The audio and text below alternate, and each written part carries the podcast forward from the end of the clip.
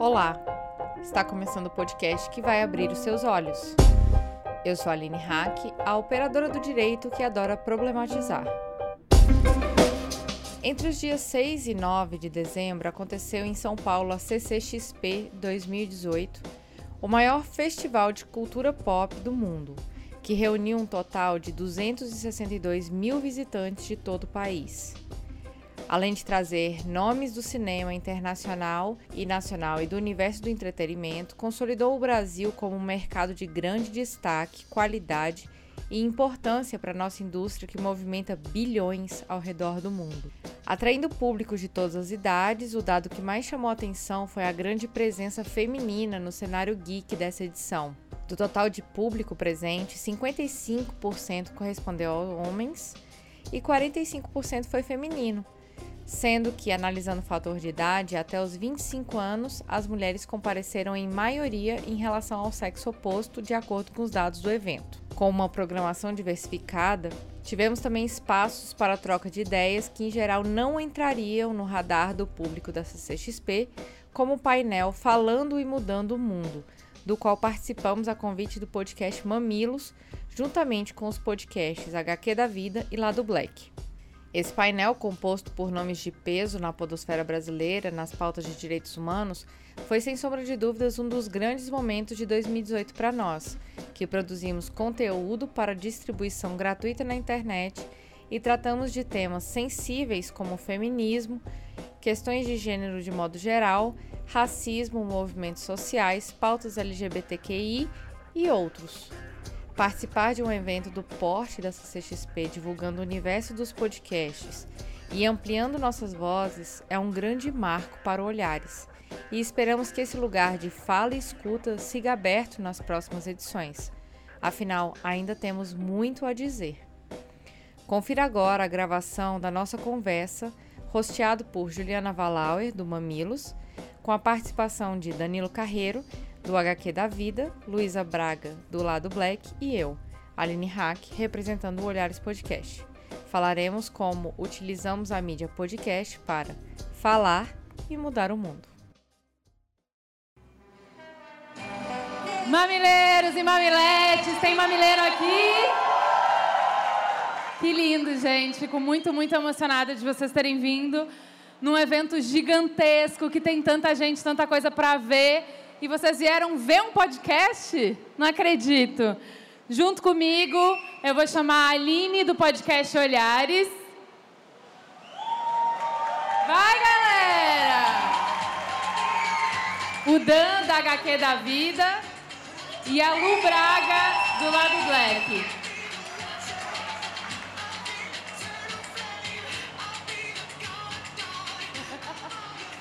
Então, gente, hoje a gente vai conversar um pouquinho sobre como o podcast pode transformar a realidade, pode transformar vidas.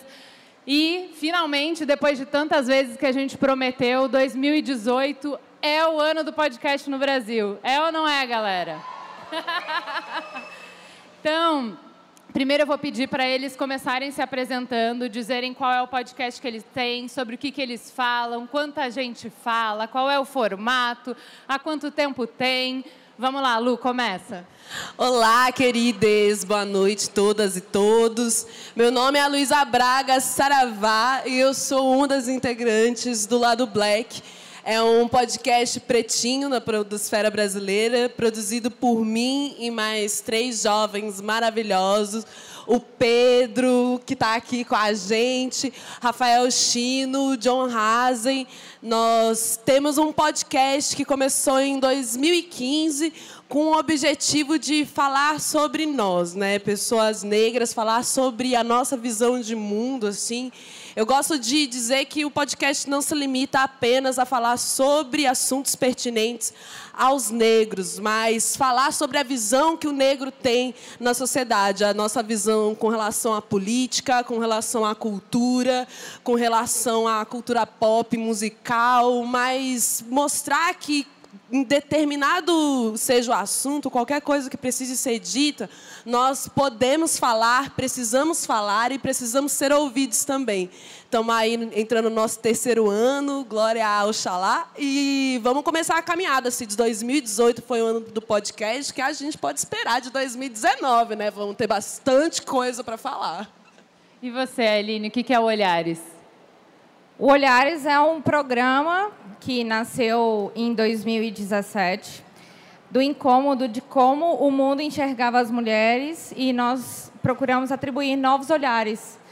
Então, nós trazemos esse ponto de vista a partir das perspectivas das próprias mulheres e de mulheres que pesquisam mulheres. Então, o Olhares surgiu simbolicamente no dia 8 de março de 2017, está indo aí para o seu segundo ano de trajetória. Nós iniciamos com uma equipe de três pessoas, é, eu, Marcondes e Luíse, Marcondes está ali, Luíse também. E hoje nós já contamos com sete pessoas, tem a Patrícia, a Nayara, Fabris e a Lígia. São pessoas comprometidas em desconstruir e reconstruir olhares e falar um pouco sobre o feminismo como uma trajetória simples, uma trajetória que faz parte da nossa própria vida, uma trajetória que faz parte da vida de homens e mulheres. Muito bem. Você, Dan? Olá, pessoal. É, boa tarde para vocês. O HQ da Vida, ele começou, ele é um podcast LGBT, feito por LGBTs, então a gente tem essa perspectiva de ter um membro de cada, de cada letra na sigla lá participando do nosso podcast. Então eu comecei sozinho e ao longo do trabalho, porque é um trabalho pra cacete, dá trabalho mesmo.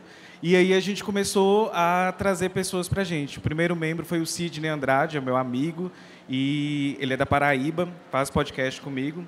Depois a gente abriu mais o hall, aí nós temos a Aline Corogloian, que é de São Paulo, a Beatriz Santos, que é do programa Ponto G e é de, do Rio de Janeiro, a Júlia Morena, que é do Rio de Janeiro, a Daniele Balbi, que é do Rio de Janeiro, e também temos a Alice, que é do Sergipe, e a Nath também, que faz a nossa edição de vídeo.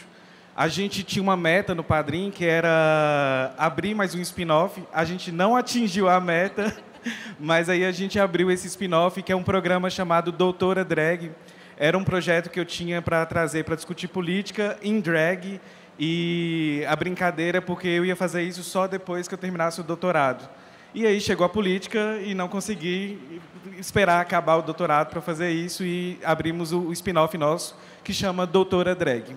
Então é basicamente uma equipe que tem lésbica, tem gay, tem bi, tem trans. Então a gente tenta fazer esse recorte, traz histórias de pessoas é, as pessoas têm mania muito de organizar todo mundo num bolo, né? Um gay não é só, cada um tem sua trajetória de recorte de classe, de cor e seus problemas específicos, então cada história é única e não, não precisa ser uma pessoa famosa. É, pode ter história de gente que não é famosa, de gente famosa, e isso que é o gostoso do programa. E a gente recorta com histórias para as pessoas que não entendem né, o que é identidade de gênero e orientação sexual, a gente faz esses recortes para poder orientar, ensinar e as pessoas aprenderem e ter um pouco de menos preconceito. Então, vamos explicar o que é o Mamilos? Para quem não sabe o que é Mamilos, esse podcast, é, eu e a Cris, a gente começou há quatro anos, justamente na, após as eleições, em novembro, porque a gente via o jeito que as discussões eram feitas na internet, em qualquer rede social, e sempre era de um jeito que todo mundo tinha muita certeza e o que não tinha era diálogo. Então era, como é que você pode falar uma coisa dessa porque é óbvio que tal coisa, tal coisa, tal coisa. Então todo mundo cheio de certeza e ninguém conversando e o fosso cada vez mais se abrindo. E a gente tinha uma provocação que era: será que não é possível discutir temas polêmicos, temas que tocam a gente, temas que mexem com a nossa bile, com as nossas emoções, com tudo que a gente acredita, com os nossos valores, com tudo que importa. Será que não dá para conversar sobre essas coisas, sentando na mesa e partindo do pressuposto de que quem está do outro lado é inteligente e bem intencionado. É assim que nasce o Mamilos, um podcast que fala sobre drogas, aborto, é, reforma da Previdência, casamento, o que vocês quiserem. Tem mais de 170 programas no ar, é um programa semanal. A gente não tem recorte de tema, como eles estavam falando, o que a gente tem é recorte de abordagem. No Mamilos, qualquer assunto pode ser falado, desde que todo mundo possa sentar na mesa. Que todo mundo seja ouvido com respeito e com empatia. E que a gente não sente para discutir qualquer que seja o assunto para provar um ponto, mas sim para construir pontes. É para isso que a gente existe. Agora vamos para a próxima pergunta. Dá para mudar o mundo fazendo podcast? Olha, tem que dar. Ai, meu Deus, tem que dar para mudar o mundo fazendo podcast, sim.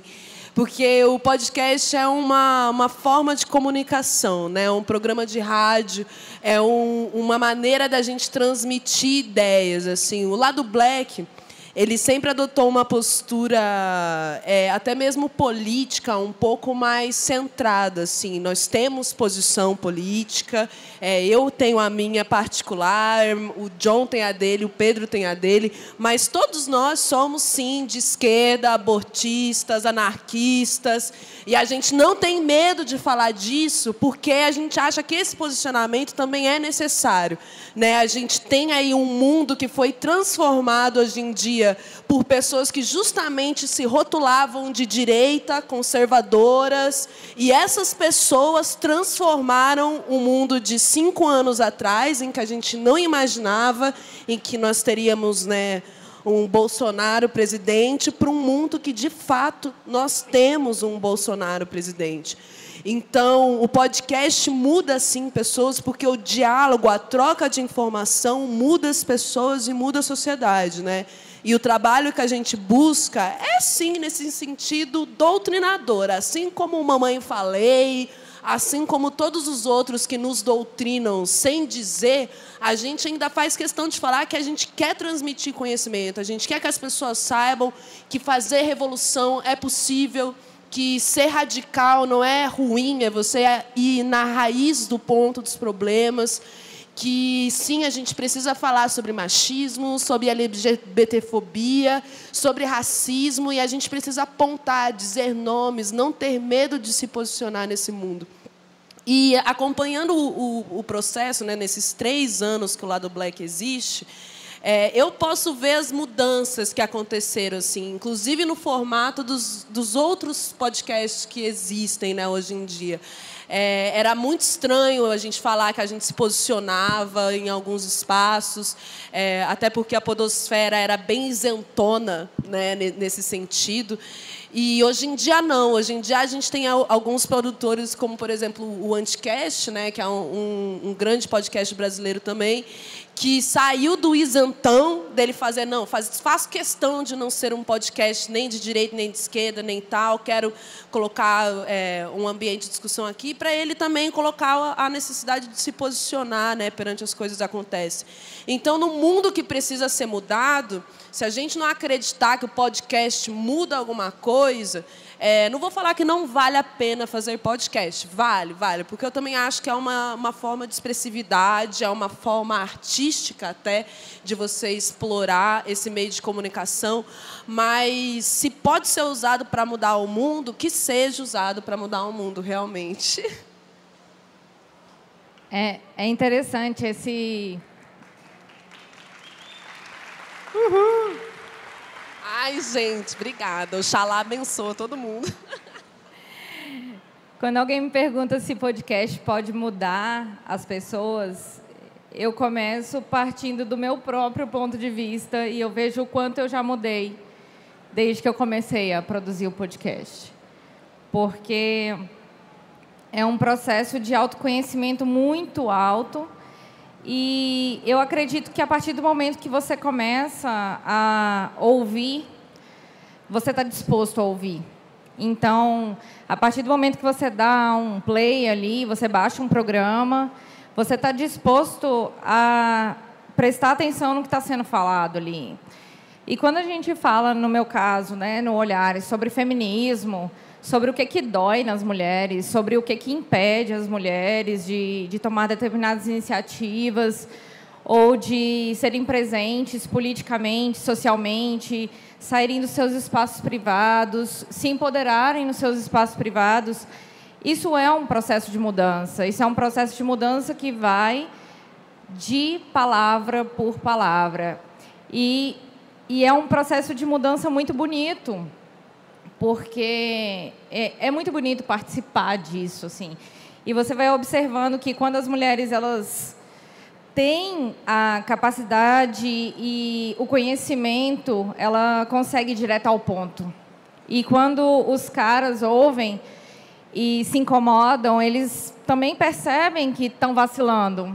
Então, a partir do momento que a gente começa a discutir essas nuances e falar, olha, tudo isso que as mulheres estão fazendo, tudo isso que as mulheres estão discutindo, que elas estão reclamando, que elas estão pesquisando e tentando descobrir por que, que isso tudo acontece, é um processo de mudança. Porque se isso está sendo discutido, é porque precisa de mudança. A gente precisa mudar alguns pontos.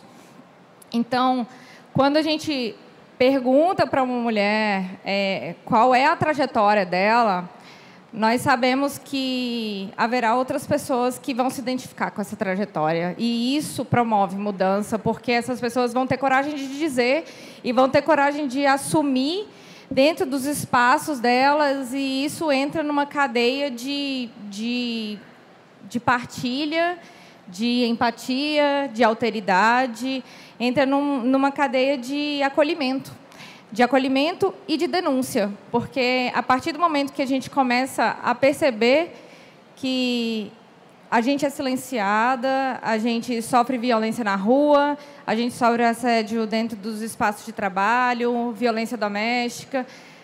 E tem alguém falando para a gente que isso não está certo, que não é normal, que não era para você estar tá sofrendo isso você começa a buscar um modo de mudar a sua própria realidade. E isso é fantástico, isso é seu e isso é muito poderoso. Então, né, gente, é, falar sobre LGBTs neste mundo, eu acho assim tão necessário, tão necessário e não tem como a gente falar de LGBTs como outrora já se muito se fez, sobretudo eu vou colocar aqui agora no lugar de gay, porque a gente não consegue andar a pauta LGBTI, na verdade, sem andar com a pauta do movimento negro, sem andar com a pauta do movimento feminista, até mesmo porque não sei se vocês estão familiarizados com isso, já é muito comum a gente ver dentro do próprio movimento, agora eu vou colocar o movimento gay, que pode ser um movimento gordofóbico, capacitista, racista, misógino. Então, como nós, LGBTs, não podemos caminhar com, a, com as outras pautas, fica. Não vai. Ou vai todo mundo, ou não vai. Então, a gente, eu, eu, eu gosto de começar pensando por isso. Né? E obrigado. E, e o, o que, que eu acho, assim, como a gente pode mudar o mundo? Não sei se vocês já perceberam, cada pessoa tem um nível de desconstrução. Cada um está em um ponto específico aí que vai acontecendo. Se a gente não gerar informação e trazer essa informação para as pessoas, elas não vão se desconstruir, não vão é, quebrar alguns paradigmas que para eles já são, são, tão certos. Então você vê muito gay, racista, misógino, transfóbico. Eu vou falar até problema, os problemas dentro da própria sigla. E eles estão muito dentro da letra G. Não sei se vocês já ouviram falar do movimento GGG.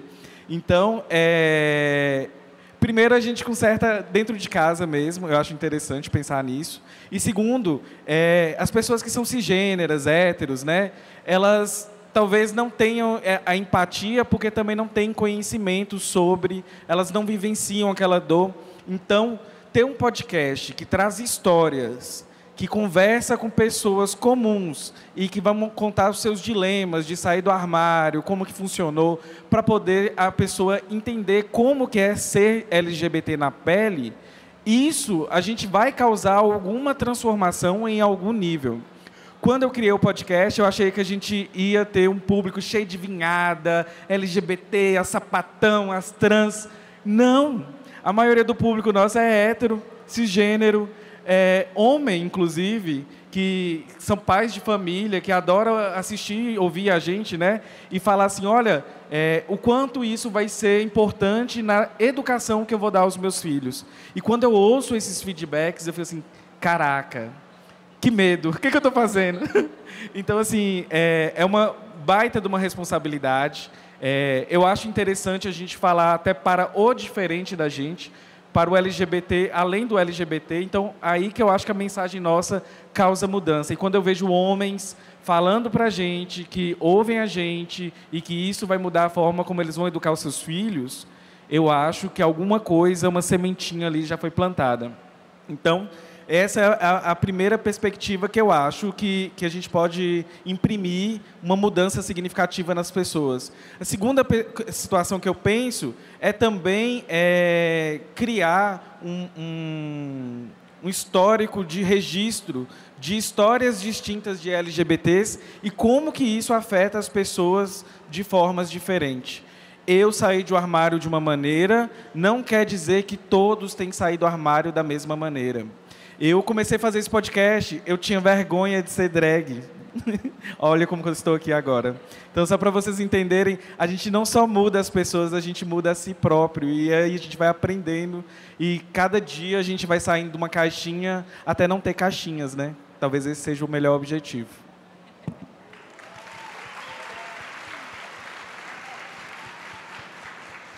Uma pergunta para os mamileiros que estão na plateia: podcast muda a vida? Então a gente aprendeu, eu e a Cris, muito na prática isso, o poder que o áudio tem de transformar a vida. Por quê? É, quando você está assistindo um vídeo, você tem que parar tudo que você está fazendo e concentrar naquilo ali. Não dá para fazer outra coisa. E aí, o tempo que a gente dedica para vídeo é cada vez menor. Não dá para ter um arco muito grande de conversa. O áudio, você vai lá, deixa o áudio tocando, vai lavar a louça, vai fazer a faxina, pega o trânsito, leva o cachorro para passear, vai para a academia. Então, você permite para o criador de conteúdo desenvolver um arco de pensamento mais completo, mais amplo, uma discussão que é mais bem trabalhada. Você consegue sair de 140 caracteres. Beleza, Ju, mas isso o texto já faz. Vide livro, certo? Tá bom. O que, que o áudio tem que o texto não tem? A emoção. Isso aí é foda. Quem escuta podcast sabe. A conexão que tem. Não tem o filtro da imagem. Normalmente vocês não veem como eu tô. É a minha voz para vocês, as minhas ideias para as ideias de vocês, o meu coração conectado com o coração de vocês. E é isso que transforma. Porque quanto mais a gente entende o processo de é, formar uma ideia e de mudar de ideia e de se mudar e de se transformar, mais a gente vê que argumentos são muito fracos para mudar o mundo. O que a gente precisa é conexão. E isso o podcast tem como nenhuma outra mídia tem. A conexão que a gente tem, o quanto as nossas vidas estão conectadas, o quanto as nossas histórias estão conectadas, o quanto vocês veem se eu estou bem ou se eu não estou naquele dia, se a minha vida foi boa, se ela não foi, se aquele tema me tocou ou não me tocou, o quanto eu estou dentro dessa trajetória, como todos eles falaram que a gente se modifica junto, então completamente diferente da mídia tradicional que chega com uma resposta formatada e vai dar para vocês, tipo, ó, oh, gente, pesquisei o impeachment e está aqui o que vocês têm que pensar. O podcast não é isso, é eu não sei, então eu vou perguntar. Vocês querem vir comigo nessa jornada para saber? E aí vocês sabem toda a jornada que a gente teve na pauta, então isso de várias maneiras é passado para vocês. Então, nossa, quando eu comecei a pesquisar sobre isso, a minha ideia era essa e essa. Daí, de repente, eu li isso, isso e aquilo, e aí a minha ideia já mudou. Aí a gente senta para gravar e eu termino de gravar com uma ideia completamente diferente do que eu comecei. E aí vocês mandam os e-mails de vocês e aí trazem outras ideias, outras abordagens, outras perspectivas. E aí eu vou falar, tem razão, olha aí, a gente não pensou nisso, olha aí, a gente não falou disso. E aí já muda a minha ideia. Então é um caminho, é uma trajetória que é partilhada. Por isso eu acredito que podcast tem o poder de mudar o mundo. Porque, um, vocês nos dão mais tempo. Dois, vocês estão mais conectados, existe uma conexão real entre o podcaster e o seu, a sua audiência. E três, a gente não está produzindo alguma coisa para vocês, a gente sempre produz uma coisa para nós. A Lu não começou a falar de negritude, não reuniu negros para dar sua opinião e para se colocar no mundo porque ela achava que a audiência queria ouvir isso. Ela falou porque ela precisava falar. A mesma coisa a Aline. Ela não achou que tinha um nicho de mercado e então ela tinha que falar disso. Assim como eu tinha que falar e assim como o Dan tinha que falar. Então são trajetórias partilhadas. Eu não acho que o podcast muda o mundo com uma agenda necessariamente. A gente muda e o mundo muda com a gente. E aí. E aí eu queria saber qual, é, qual foi o programa de vocês, qual foi o episódio que foi mais transformador. Olha, no, no, nosso caso, eu acho que eu, eu deveria citar o de masculinidades negras e o de amores negros, assim, que são dois episódios que discutem temas muito próximos à nossa afetividade enquanto seres humanos, seres humanos negros assim. E enquanto negros discutir afeto e nos colocar enquanto seres humanos frágeis, falar das coisas que a gente tem medo.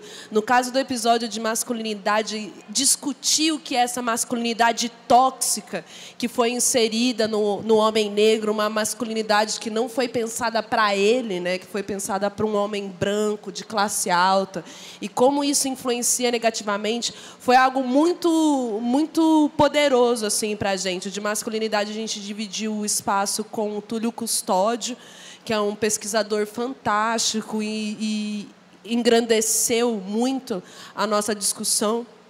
Mas eu também considero dois episódios que eu acho que foram muito importantes pra, para os ouvintes também. Foram episódios que a gente recebeu muito feedback, que foi um recente sobre anarquismo negro e sobre como se organizar, né? O, como eu falei, o, o lado Black ele, ele é um podcast muito político mesmo. A gente gosta de conversar por disso, né? A gente tem envolvimento político individualmente nas nossas vidas, então isso acaba indo muito para o podcast. E esses episódios a gente sentiu que a gente estava contribuindo de verdade para com as pessoas, sabe? É, a gente acabou recebendo muita, muito com relação a isso.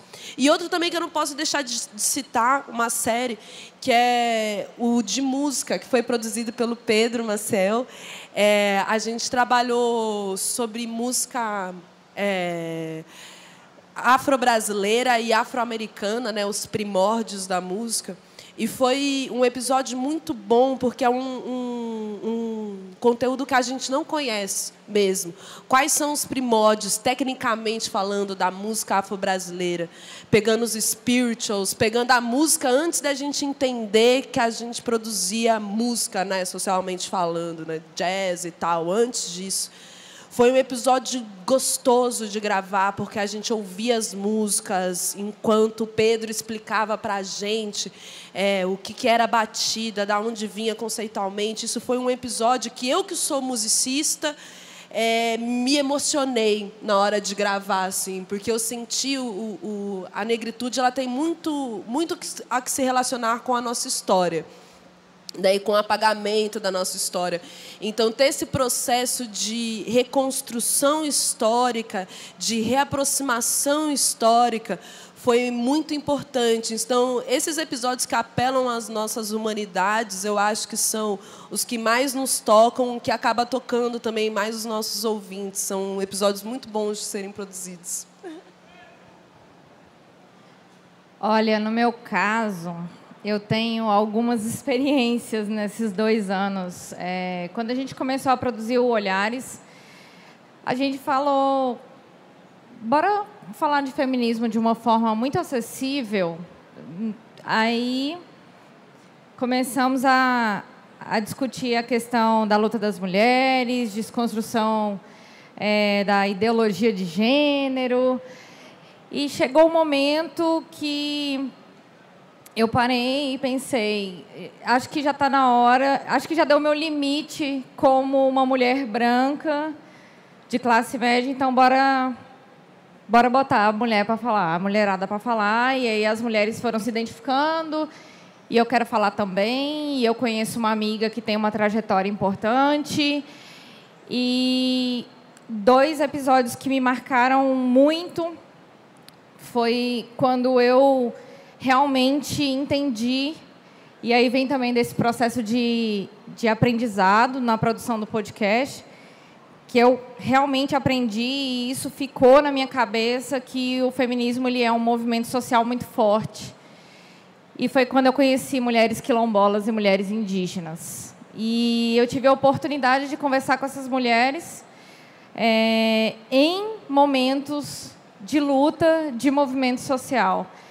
Então, estava tendo uma discussão no Supremo Tribunal Federal a respeito de delimitação de terras indígenas e quilombolas e um, um, uma colega que hoje faz parte da equipe, a Fabris, me ligou e falou: "Vem aqui no meu trabalho, que todo o acampamento dos indígenas e dos quilombolas está aqui. É, vem conversar com algumas mulheres quilombolas aqui." E eu na hora falei: "Cara, não, não sei o que eu vou falar nessa pauta." E eu simplesmente cheguei lá e falei: me conta a trajetória de vocês. E essas mulheres me contaram absolutamente tudo. E aquilo ali foi me tocando de tal maneira que eu falei: nossa, eu ainda tenho muita coisa para aprender sobre mulheres. E quando elas me trouxeram toda a perspectiva de que, dentro do movimento quilombola, especificamente, são mulheres que constroem um movimento, que passam a passam conhecimento para outras pessoas, que organizam, mas que não são elas que são ouvidas quando chega na ponta da pirâmide. Isso foi muito doloroso para mim, pensar que um movimento todo é feito por mulheres, mas na hora do processo de decisão não é. Não é uma mulher que vai levar a sua dor de perder a sua terra, a sua casa, o seu espaço culturalmente construído, sua língua, porque tem que ter um homem lá negociando politicamente esse espaço. E aí isso já estava bem doloroso já para mim e isso é, me deu espaço também para conversar com mulheres indígenas que trabalham numa construção dentro das universidades e dentro dos movimentos feministas. E eu me lembro de uma coisa assim que que me tocou muito, que eu falei, então, existe feminismo indígena? Porque tudo isso que vocês estão me falando é feminismo. Ela falou, você pode chamar do que você quiser, mas dentro das nossas comunidades eu não preciso de feminismo. Eu preciso de feminismo para as comunidades não indígenas, porque a partir do momento que a gente começa a discutir a respeito de comunidades tradicionais, fora do ambiente das comunidades tradicionais, eu preciso do feminismo para me empoderar como mulher e defender o que eu, o que eu realmente é, me orgulho de ser. E aquilo ali eu eu parei, pensei e falei, cara, a gente ainda tem muito para aprender ainda, sabe? E por último, um último episódio assim, que é um episódio que trouxe uma receptividade do público, uma, uma, um acolhimento muito grande que eu, que eu me senti muito feliz de, de construir também. Foi um, um episódio sobre educação. Então, uma professora que trabalha com masculinidades, que trabalha com empoderamento de mulheres, trouxe para a gente um trabalho que ela faz dentro das escolas, pedindo para as crianças e para os adolescentes dizerem quem, é, quem são as mulheres inspiradoras deles e delas. E essas crianças trazem suas mães, trazem suas tias, suas professoras, suas vizinhas, quem cuidou delas na infância. E, e isso promoveu um, uma resposta muito positiva porque foi a partir daí que a gente começou a discutir também da importância da gente valorizar não só as mulheres que estão dentro das lutas sociais, mas as mulheres que estão dentro das nossas casas. as mulheres que são as nossas irmãs, as, suas, as nossas namoradas, esposas, mães, avós, que, que a gente identifica nessas mulheres que nós somos o que somos hoje, porque elas vieram antes de nós. Então foram elas que construíram tudo que, todo o caminho para que nós passássemos. Que lindo. Enquanto a gente estava, elas estavam falando da, dos episódios, eu estava digerindo ainda um episódio que eu não digeri até hoje. É, e eu estava pensando assim como segurar a emoção para poder falar dele. É, é, o seguinte, quando a gente fala de LGBTs, a relação familiar nem sempre é a das melhores. Então, isso é um, algo que, que toca muito, assim, algo até pesado. Eu, eu fiz o episódio das mães de LGBTs e esse episódio quase me fez parar no hospital. é, a gente foi coletando áudios né, das pessoas e das mães, inclusive a Pati, né, do Mães pela Diversidade. E eu, eu vi em cada história. Eu, eu perdi a minha mãe aos 18 anos de idade, então é, era pesado ouvir as histórias, se identificar com as histórias. É, aos 18 anos a gente é muito intempestuoso, né? Então é, eu tive pouco tempo de calmaria com a minha mãe, então ouvir aquilo que era só uma fase, que depois ia chegar a parte boa, né, da calmaria. É, isso me, me, tocou muito e eu achei que era uma coisa só minha, assim, não era uma coisa do, do, do ouvinte. E eu fiz um programa super emocionado. Terminei de gravar, minha pressão estava acho que 18 por 15, acho que era alguma coisa assim. É, literalmente passando mal. E esse programa tocou muitas pessoas. Aí tinha gente falando assim, olha, estou é, indo para o banheiro do trabalho porque eu estava ouvindo o episódio e fui chorar no banheiro do trabalho. Então, assim, aí esse programa, assim, ele eu achava que era só meu e não era meu, né? É, já está dado aí, está na rede. Depois foi o programa dos pais. Lá vou eu fazer a saga dos pais. Daddy Shoes, Mommy Shoes, né? E aí, é, o programa dos pais teve o mesmo impacto, foi bacana. É, não tanto quanto o, o, das mães, mas foi legal de pensar a masculinidade tóxica dos pais que, que tiveram que se desvestir, né, tirar toda aquela, aquela masculinidade tóxica para poder ser um pai de LGBT. Então, estes programas eles têm um, potencial, porque você está falando no ouvido da pessoa, você está contando casos e que são bem assim simbólicos, as pessoas sentem, as pessoas estão vivenciando isso, então foi, foi interessante. Um terceiro programa, ele teve um impacto positivo no cenário nacional, foi quando a gente foi falar de nazismo e LGBTs. Então, em tempos como estes, é interessante a gente entender o que, que acontece em cada cenário. Então, quando a gente trouxe essa história, também foi um programa que teve grande impacto, um impacto positivo. É, os programas deste mês do HQ da Vida, eu acho que vai ser mais ainda impactante. Não sei, a gente faz cada vez mais, a gente sempre faz com muito amor, com muito carinho, estuda muito para fazer uma pauta. É, mês de dezembro agora, né, a gente é o de combate ao HIV/AIDS, então eu acho interessante a gente trazer essa mensagem, sobretudo nos tempos atuais. Eu, eu enquanto não podcaster, eu sou da área da saúde, não sou médico nem nada, mas sou pesquisador na área da saúde. Eu sou estatístico. Então a gente vê que os números estão aí alarmantes então é interessante trazer esse tipo de informação e esse, programa, esse tipo de programa ele tem um apelo maior, porque as pessoas estão carentes de informação. É necessário, sim, informar as pessoas.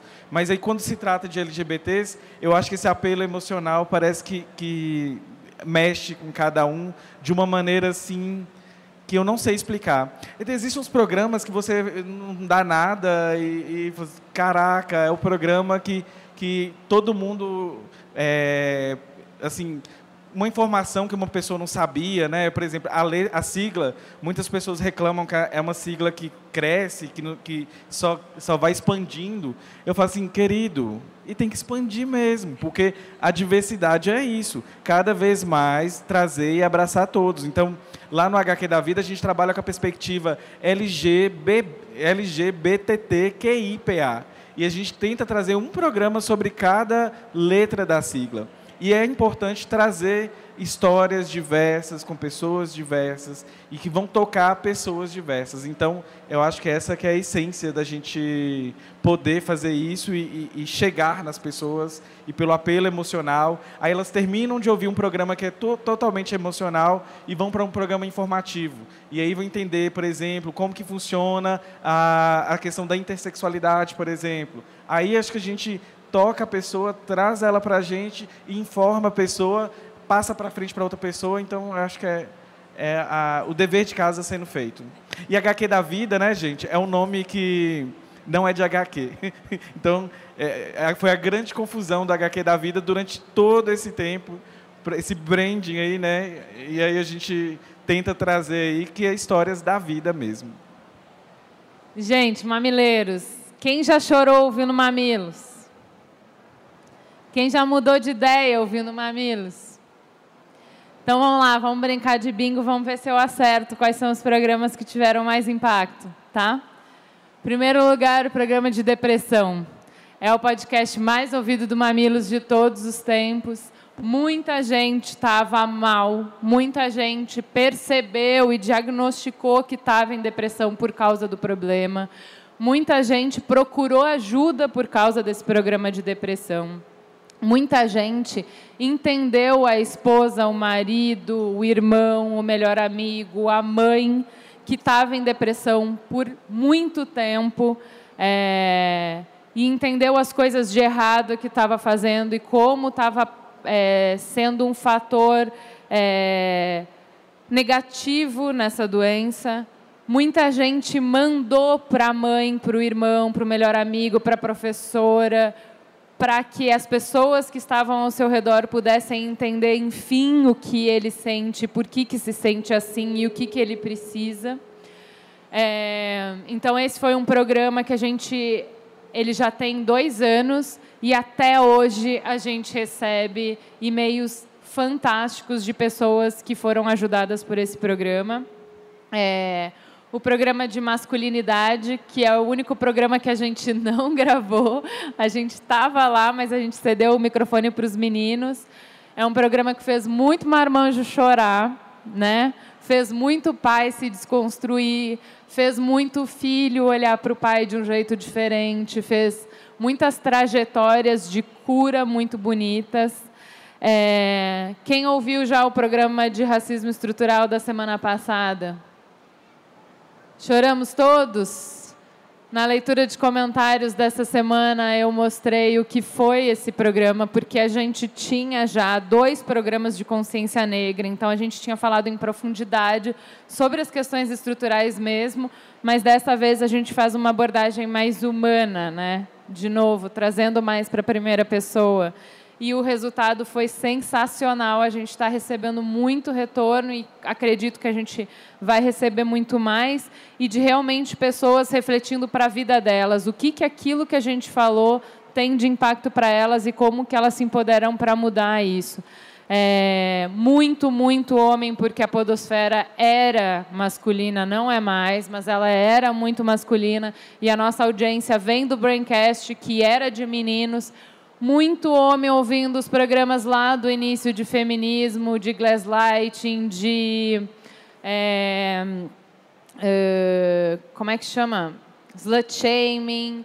É, programas que a gente fez que fizeram os homens olharem para suas parceiras de um jeito diferente, para suas colegas de trabalho de um jeito diferente, quererem se transformar para serem pais diferentes. Então, eu acho que embora a gente fale muito de política, embora a gente fale muito de economia, os programas que realmente provocam transformação são os problemas de comportamento. E é porque a gente consegue entrar num, é, num ponto tão pessoal nesses programas que eu acho que a gente tem uma abertura para falar de política e de economia e que as pessoas nos escutam escutam da gente coisas que não escutariam de outras pessoas que não aceitariam em outros lugares. E por último, acho que tem um que todo mundo me fala quando me encontra, que é o é, você não é o seu trabalho. A gente está precisado demais de falar disso, né? Esse assunto vai voltar para o Mamilos, porque esse foi um tema que mexeu muito com a audiência. Muita gente se questionando, muita gente questionando o trabalho, a, a relação que tem com o trabalho. Então, esses acho que são os temas que são mais que mais pegaram a nossa audiência. Agora vamos fechar, a gente tem mais 15 minutinhos falando sobre, OK, a gente acredita no potencial transformador e a gente não acredita de ouvir falar, a gente acredita porque a gente vê na prática. A gente já falou de alguns episódios aqui que transformaram a nossa audiência. Mas eu não sei vocês, mas eu não estou satisfeita. Eu acho que o que a gente faz é muito bom. Hoje eu me sinto muito segura do conteúdo. Eu quero é que mais gente escute. Eu quero que esse poder transformador chegue em mais gente. Como é que a gente faz isso? Olha, gente, já dizia o Mano Brown, vamos fazer trabalho de base né? Mas isso aí é uma coisa que eu, eu acredito de verdade mesmo. Eu acho que se a gente, um dos motivos da gente ter chego aqui nesse momento com discussões tão ricas e tão progressistas, avançadas, é porque a gente conseguiu se comunicar e fazer da nossa rede, é, da internet, no caso, um espaço de comunicação capilar assim ao extremo, né? Eu sou da área da comunicação, eu sou da área da comunicação popular, então acredito muito em redes capilares contra essa mídia hegemônica, né? Porque o caminho fácil seria falar, Ju, vai para Globo. Você quer ouvir que as pessoas te ouçam? Vai para Globo, vai para uma mídia grande, mas se a gente ou não tem acesso a essa mídia grande, ou ideologicamente não quer fazer parte dessa mídia grande, a gente tem que acreditar no poder da capilaridade do nosso alcance, das pessoas que estão aqui ouvindo a gente irem atrás do nosso conteúdo, compartilharem do nosso conteúdo com outras pessoas, de entre nós produtores a gente estabelecer essa rede de apoio né, é, para a produção, porque é assim que a gente vai atingir mais pessoas. Né? O lado Black começou, a partir disso, a gente começou dentro do É Pau é Pedra, que é um podcast colaborativo de patrões. Antes era de padrões antiquete, agora é só um podcast colaborativo realmente. E por conta da gente já ter começado numa rede, foi a diferença da gente começar com três ouvintes, como algumas pessoas começaram, e começar já tendo mil ouvintes, né, logo de cara.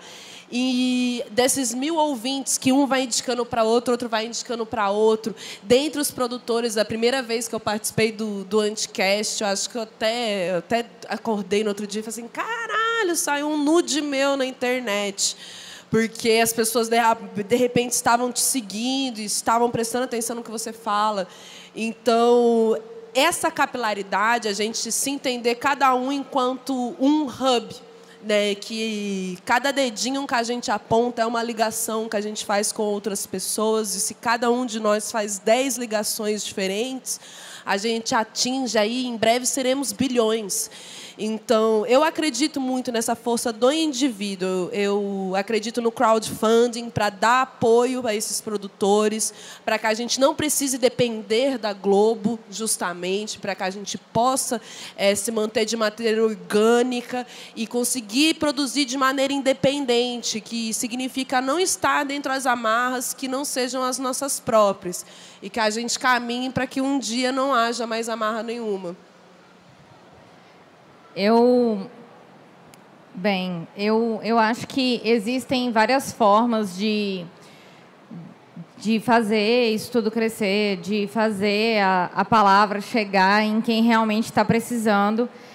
E como eu tenho tratado muito sobre a perspectiva das mulheres e sobre a perspectiva de vítimas de violência, especialmente, para quem não sabe, eu sou advogada, especialista nessa área.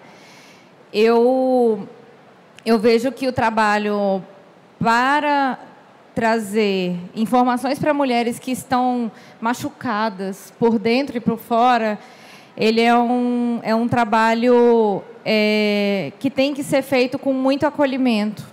Ele tem que ser, você tem que passar a informação de uma forma que a informação seja recebida sem que aquilo ali se converta numa nova dor, sem que aquilo ali dispare gatilhos. Então, como é que a gente faz no Olhares hoje? É, nós chamamos mulheres que já estão envolvidas com esse processo de troca. Então, essas mulheres dizem para a gente como é que a gente vai passar essa informação de uma forma cuidadosa e como essas mulheres e homens que estão ouvindo essa informação podem ter o cuidado também ao administrar essa informação, ao caminhar para uma denúncia, ao formar um grupo dentro do seu espaço para reivindicar alguma coisa. Então, eu acho que, que é bem a comunicação dentro e fora da internet, né? Dentro do Olhares, a gente tem uma campanha belíssima, que é de, de visibilizar a campanha dos 16 dias de ativismo da ONU, que é um momento importantíssimo, visto de forma mundial, que pouco se fala. Então, trazer esse debate para que as pessoas possam ir cobrar dos instrumentos públicos e privados um posicionamento a respeito do que as mulheres estão sofrendo dentro desses espaços é, é uma forma também da gente estar tá trabalhando condutas, estar tá trabalhando ética, estar tá trabalhando relações. Então, eu acredito que é, nessa, é, é nesse engajamento online e offline, sem, sem se desvencilhar de um ou do outro, que a gente vai conseguir alcançar mais pessoas. É trazendo informação, é trazendo acolhimento, é trazendo meios de denunciar, de se manter segura e, e assim vamos seguindo. Então, né, eu acredito de como a gente pode fazer que isso chegue mais, né? Eu acho que depende da questão da organicidade, igual a Luísa fala. Eu acho que ela é uma organicidade que traz ouvinte fiel é, o ouvinte de podcast ele é um ouvinte engajado, ou seja, ele é um ouvinte que manda e-mail, manda Twitter, manda Instagram, manda DM, é, está te ouvindo ali, te acompanhando sempre, e indica o colega, puxa a mão e baixa o, o, o, aplicativo e assina os podcasts que ele ouve. E isso é legal, essa organicidade e esse poder de transformação que a gente pode é, trazer para o nosso ouvinte. É, a Luísa até brincou, né? Vai para a Globo porque resolve. Eu acho que talvez não vai ter o, o, é, essa, esse engajamento tão forte que o ouvinte tem. E uma outra coisa que eu acredito é trabalho coletivo. A gente tem muita mania nos podcasts. A gente está falando tal coisa, aí a gente lembra de um podcast que a gente ouviu. Assim, ó, vai lá ouvir Olhares, vai lá ouvir lá do Black, vai lá ouvir Mamilos. Então, acaba que a gente faz conexões e o ouvinte de um leva o ouvinte para o outro, porque não necessariamente uma pessoa vai começar a ouvir o HQ da vida, ela vai deixar de ouvir o lado Black, o Mamilos, o Olhares. Na verdade, ela talvez vai ouvir mais um podcast. É, eu estou agora nessa mídia do YouTube e tem a Sabrina Fernandes, que é do Tese 11. Gente, que mulher. E assim, é, é o real sentido do coletivo. Ela estava com uma meta no Padrim, por exemplo, e ela alcançou uma determinada meta que ela queria. Aí ela falou assim: se você vai doar 20 reais, não doa 20 para gente separa cinco para um outro podcast, para uma outra mídia, mais cinco, mais cinco, e fique, me dá só os cinco, porque eu vou ficar muito mais feliz. Então, esse trabalho coletivo das outras mídias, dos outros podcasters, de pautas que são complementares, é a, a energia, a, a o boom da coisa, sabe? A gente vê colegas levando o outro, fazendo crossovers. É, é legal ter a visibilidade, mas o mais legal é o seguinte: é você ver que uma pauta complementa a outra. Então, eu nunca vou conseguir dar conta de determinadas pautas. Então, ouçam outro podcast. E eu traz, traz esse, esse podcast para cá. E eu acho que esse trabalho coletivo ele tem muita essência de, de pautas identitárias que essencialmente precisa, vou falar de novo, né? Ou vai todos ou não vai. Então, o negócio de empurrar todos, vamos todos juntos. É, a Luísa e eu tivemos um evento e a Luísa fez até a citação da Angela Davis, né? E eu acho que, que começa por aí, né? E eu vou deixar até para a Luísa terminar com essa frase.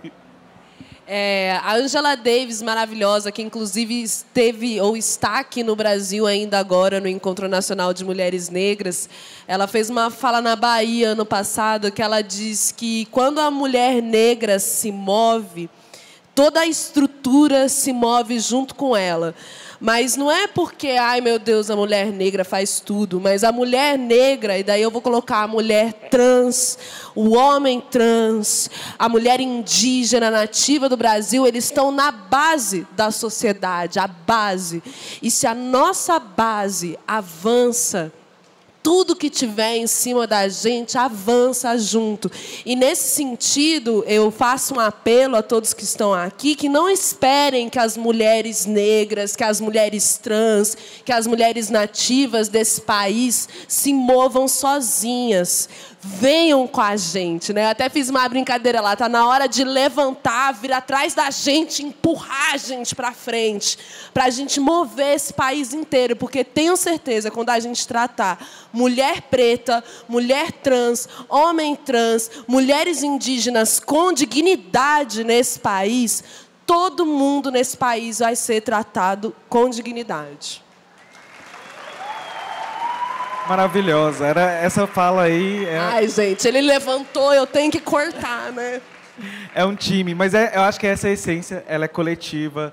E se não for coletivo, não dá. É basicamente isso. Gente, a gente tem que terminar. É, termino com uma pergunta. Ouvinte de podcast é engajado?